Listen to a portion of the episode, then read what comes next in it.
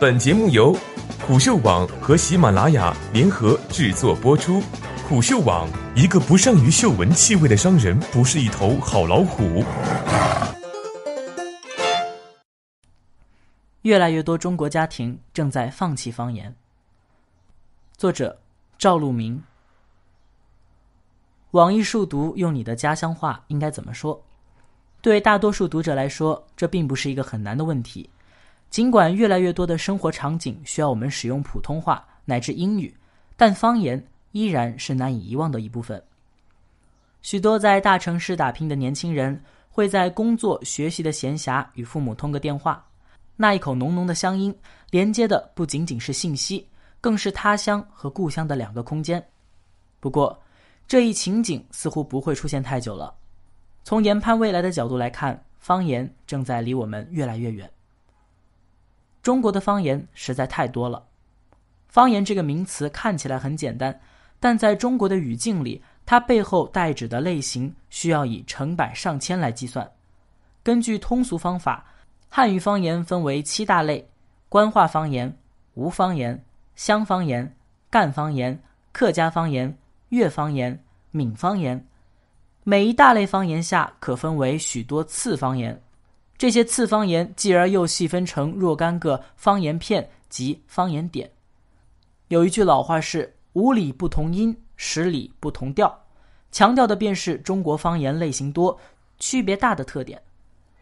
中山大学徐宪祥等人曾利用方言片的数据，对各地区的方言多样性指数进行度量。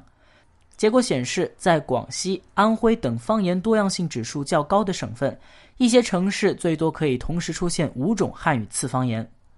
以典型的西红柿为例，根据2008年版的汉语方言地图集，西红柿在全国930个方言点中有一百六十多种衍生叫法。这么多种方言有利于传播交流吗？答案通常是否定的。莱顿大学汤朝菊等人曾选取十五座代表城市，考察中国各地方言的互通性。结果显示，北方方言整体较易听懂，最难懂的是温州话和福州话，后二者分别是吴方言和闽东方言的代表。研究也证实了“五里不同音”的说法，哪怕是身处同一方言区，语言也并非一定相互理解。西安话的被测双方之间可理解度仅为百分之六十七，南昌话甚至只有百分之五十。可见，中国人的南腔北调虽包罗万象，且富有文化趣味，但难免让彼此的交流感到困难重重。普通话正代替方言，难以听懂的方言通常与习得难度有关，尤其是在南方，境流纵横，地形复杂，区域流动困难。诸多方言由此独立生长，自成一派。不过，较高的学习难度又会影响方言的传承，尤其是在普通话被大力推广的国家意志下，部分地区的方言使用率正在明显下降。吴语爱好者神样胡桃制作的图表，六到二十岁能熟练使用方言人群比例，此前曾在互联网上流传。数据显示，北方官话区。西南官话区能够熟练使用方言的年轻人比例依然较高，闽南语区、吴语区的使用比例则非常低。尽管这份图表并没有披露详细的调研方法，科学性存疑，不过多份研究的确对吴、闽、客家等分区的青少年儿童方言能力明显下降的现象进行了证实。为什么方言使用率下降了？我们提到由普通话推广的因素影响。教育部语文文字应用研究所谢俊英等人结合普通话推广情况的调研数据发现，无论是在江苏作为南方方言区样本，河北作为官话区样本，还是广西作为少数民族语言地区样本，居民能用普通话交谈的比例都有明显增长。其中，年轻人的掌握率远高于中老年人。义务教育在新一代人中的落地和推行。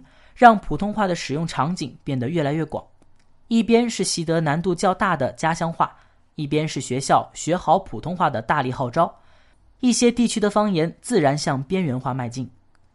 此外，新城市移民的增多也让方言失去了使用的必要性。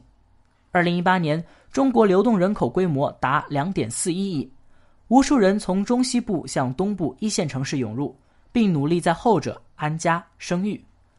当人口频繁流动，普通话会成为最便利的沟通方式。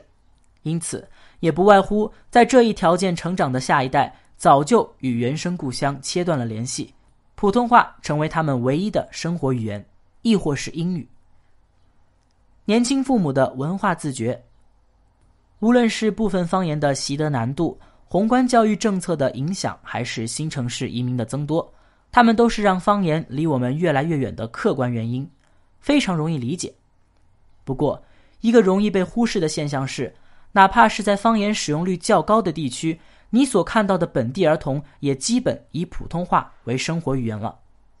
他们多是因为年轻父母的文化自觉，也就是说，是父母让他们主动放弃了方言。南京大学的研究者王玲对三百零五组居住在南京的中国家庭调研访谈后发现，父母之间的交流可以采用普通话、本地话或各种形式，但与孩子交谈时，普通话的使用比例会远远高于其他语言。这种家庭语言政策的变化源于他们对语言教育焦虑。研究进一步显示，受访父母认为，即使自己平时不说。可面对孩子时，一定会多用普通话，这可被称之为一种教育语言。这并非一个地区性的孤证。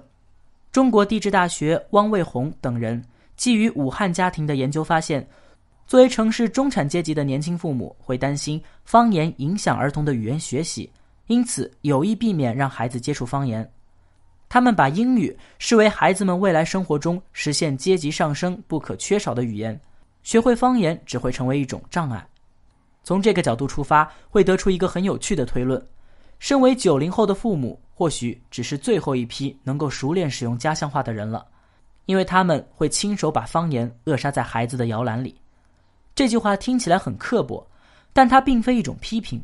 保护方言、传承文化，这些词令人人听起来都会觉得有道理。可当自己的下一代面临与其他孩子的竞争时，害怕落后的父母会将任何一种教育尝试视为挽救劣势的方式。因此，当我们说方言离我们越来越远，可能并非是因为这些语言做错了什么，它的核心依然是家长如何提高子女竞争力的焦虑，与择校、补课、素质教育等议题齐平。方言本身不过是一个非常不重要的牺牲品罢了。